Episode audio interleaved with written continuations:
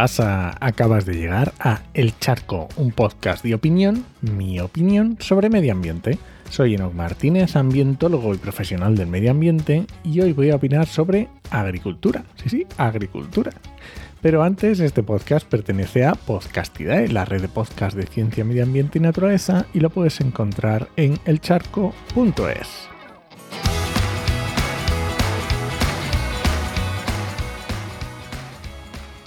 Por ser una actividad que nos lleva acompañando miles de años, por haber revolucionado el modo de vida de nuestra propia especie y por ser imprescindible para sobrevivir, o al menos de momento no hemos encontrado otra forma, tenemos a la agricultura como un poco, no sé, sobrevalorada, pero no deja de ser otra actividad humana y además una actividad absolutamente transformadora de nuestro entorno tanto que es uno de los límites planetarios del Stockholm Resilience Center, que ya hemos hablado otras veces, y en el que ya hemos abandonado la zona segura.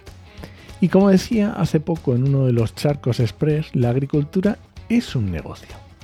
Esa agricultura bucólica de nuestros abuelos, de pequeña huerta de subsistencia, de pequeño terreno para sobrevivir, eso es solo una ínfima parte de la actividad económica que representa la agricultura a día de hoy y al menos en España, que es lo que nos queda aquí más cerca. Y como toda actividad humana tiene impactos sobre el medio ambiente. Pero como a veces me da la sensación de que esto se ha convertido en una frase hecha, algo que se presupone ya a todo, pues claro, como algo que hacemos no va a tener impacto en el medio ambiente, pues quiero entrar a detallar los impactos de la agricultura. Porque aunque algunos eran muy evidentes, otros a lo mejor no tanto y en muchas ocasiones, eh, dependiendo de la escala, también cambiarán. Y dependiendo de lo que cada uno tenga en la cabeza cuando escuche la palabra agricultura, ¿no? Pues mm, ahí cambiará dependiendo de unos a otros. Así que venga, vamos al lío que nos va a quedar esto un poco largo. Así para empezar y para quitarnos de en medio, el cambio climático. Las actividades relativas a la agricultura, silvicultura y otros usos de la tierra representan alrededor del 23% de las emisiones de gases de efecto invernadero, casi un cuarto del total.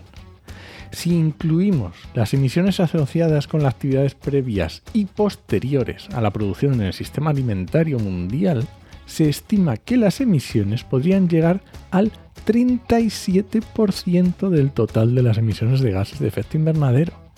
Esto es absolutamente brutal.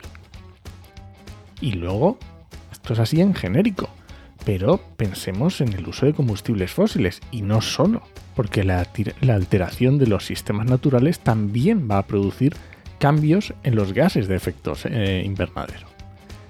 Y no solo en el cambio climático como estamos acostumbrados, la agricultura puede producir cambios en la climatología, al menos a nivel regional y local.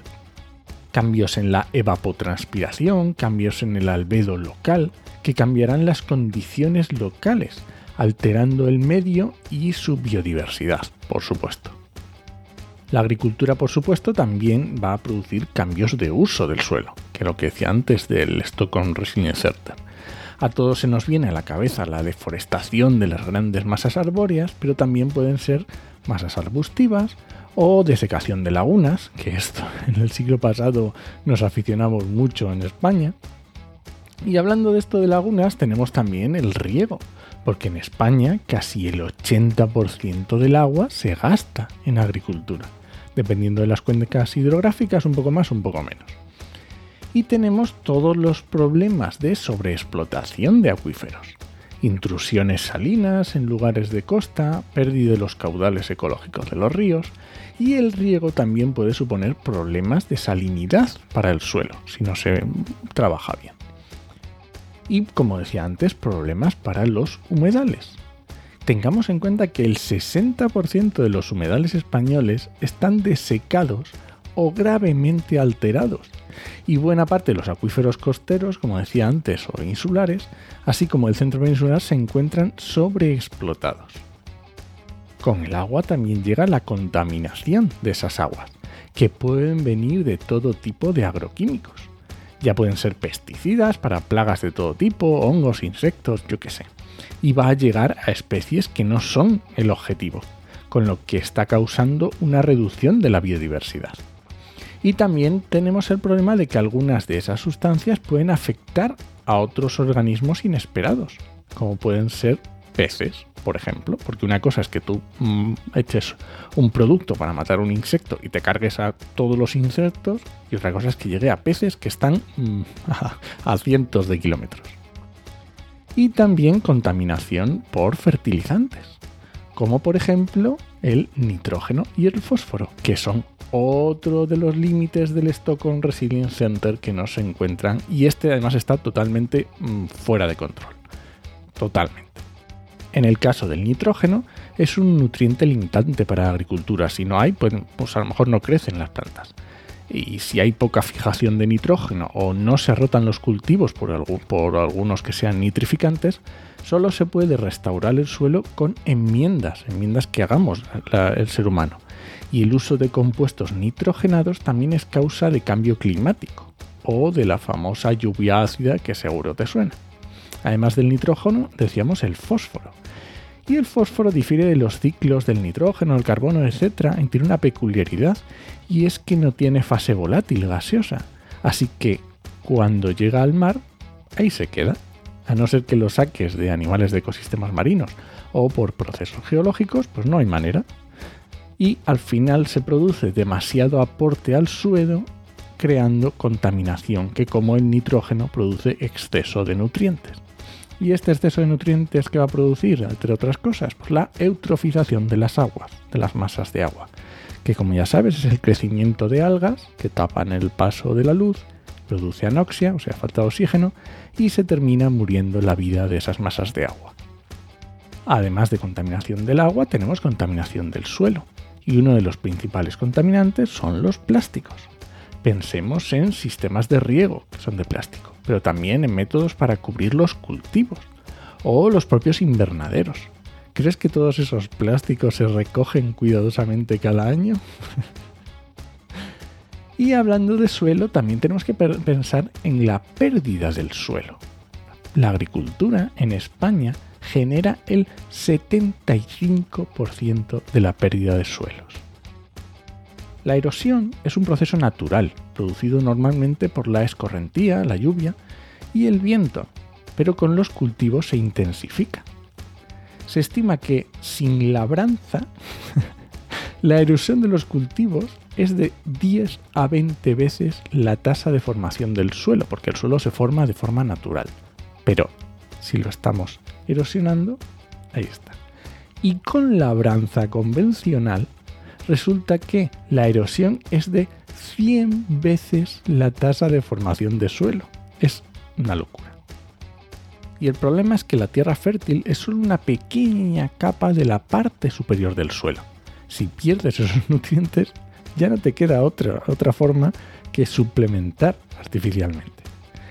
Y no te creas que es algo nimio. Te pongo un ejemplo así sencillo. De los olivares pueden llegar a perder una media de 80 toneladas de suelo por hectárea y año. Eso es una borriquería. También podemos pensar en contaminación del aire. Las quemas de restos agrícolas en algunas zonas representan verdaderos problemas de salud pública. Y aunque hubo un intento del actual gobierno con una ley de residuos, se quedó en ni chicha ni limona. También tenemos problemas de pérdida directa de biodiversidad. Está claro que si hay un cambio de uso del suelo, hay cambios en la biodiversidad asociada. Donde antes había un bosque, ahora hay otra cosa. Y aunque en algunos casos puede aumentar esa biodiversidad en ecosistemas en mosaico, es decir, que tienen manchas de cultivo, setos entre los cultivos, manchas de monte, manchas de bosque, etc., pues al haber más diversidad de ecosistemas, traerá mayor biodiversidad. Pero esto no ocurre en la agricultura intensiva, donde hay cientos y cientos de hectáreas continuas. Y también, hablando de pérdida de biodiversidad, también tenemos que pensar en la pérdida de biodiversidad genética, porque el deterioro de la riqueza genética de variedades vegetales es un impacto negativo de la actividad agropecuaria. Y alguna de esta diversidad genética la hemos perdido ya para siempre. Afortunadamente hay grandes esfuerzos en recuperar variedades locales. Y bueno, podría estar mucho tiempo, pero creo que te vas haciendo una idea de qué hablamos cuando nos referimos a los impactos de la agricultura. Que obviamente se puede hacer bien, mal o muy mal. Y hay una escala de grises por medio muy grande y hay muchos esfuerzos por conseguir una agricultura más respetuosa con el medio. Pero el problema es muy grande y tenemos que ser conscientes de ello, de la magnitud. Y este ha sido el charco de este viernes. Si alguien te pregunta, no lo dudes. Te lo dijo en HMM. ¡Nos escuchamos!